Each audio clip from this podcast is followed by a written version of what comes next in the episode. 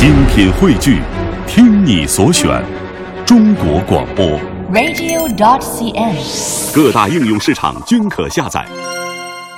在节目当中说过，我这个私人的微信号码是个人的啊，呃，有朋友好信儿的可以记一下，叫海洋家族的汉语拼音，是很多人加了啊。最近呢，天天早上起来呀，我们听众朋友啊，有给我送心灵鸡汤的，有给我支理财小妙招的，还有在微信那块儿给我吐槽节目内容的啊，还有给我介绍对象的。介绍对象胆儿多大呀？不怕让你们嫂子看见呢。然后有人就问我呀，说你们杨哥呀，咋的了？你最近，你你你咋不发那个朋友圈朋友圈了呢？朋友们啊，是这样的，我呀，三十几岁了，我现在已经看破红尘了，看破了很多事情。曾经懵懂，曾经年少无知，曾经一不怕，二不担心生活所迫，是一个愣头青，不谙世事之道。但现在我真的看破了。我今天呢，郑重的跟那些加了海洋家族汉语拼音我的个人的微信号的那些朋友说一句。从今天起，我不再想和朋友圈当中的你们同流合污了，因为我在那个朋友圈当中看到的很多都是邪恶与肮脏。我想要做一个纯洁的人海洋哥呀、啊啊！我能跟你提个意见吗？嗯，你说你能好好说话吗？啊，这个月手机没有流量了，我觉得。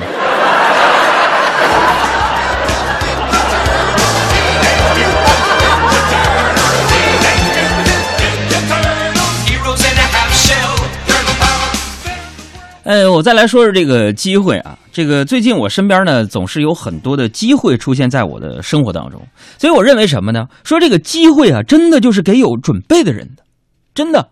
我给你们举个例子啊，还记得那年，我只为了看那一个女神一眼。我记得那年一大早啊，我就躲在楼下，用这个陌生号码拨通了我们学校校花的手机。然后我跟她说：“你快递到了。”就看到她匆忙下楼，我看到她激动万分，终于看到了女神的素颜。我默默的关掉手机，轻叹一声，消失在雾霾当中。我一想，那时候我太年轻了啊！我肤浅的认为说，喜欢的人就应该是完美的啊！我以自己啊，非常的自卑，说海洋啊，海洋，你没多少钱，是吧？所以那时候你们杨哥我呀，也不敢对生活有太多的奢求，啊。但话又说回来，朋友们，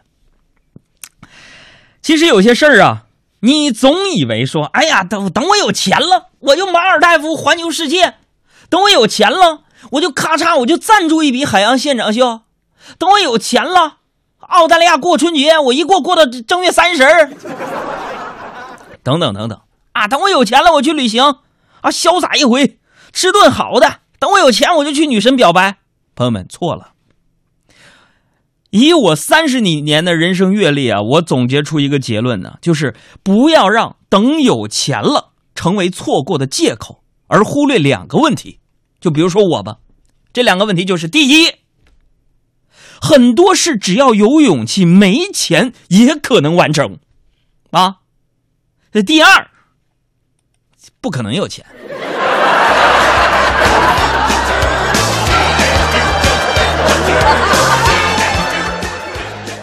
因为今天办公室我值班忘了打扫卫生了，又扣二百。以上我都是在吐槽我们领导啊。但是生活当中啊，还是那句话，知子莫若父啊。你比如说我的爸爸，我爸爸当年呢对我谈恋爱啊，那一直都是特别关心，不像是现在那些家长说搞不搞对象呢？啊，不断了啊！我告诉你，啊，不能跟他出去啊！多大呀？你搞对象啊？不能早恋。我爸跟别人不一样，特别关心我有没有女朋友。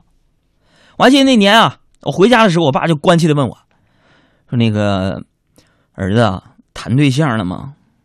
啊，我说爸还没有呢。啊，儿子，把爸那根烟拿来，来。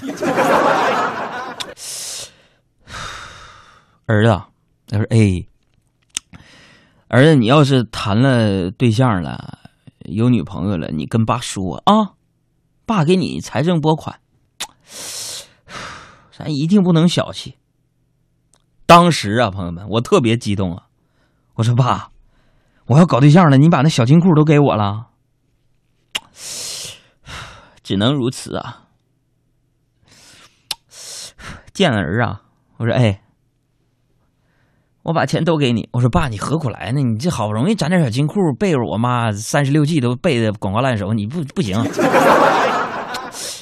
儿啊，都给你，光靠你这长相肯定没戏呀，只能搞钱砸了。拿钱砸！哎呀！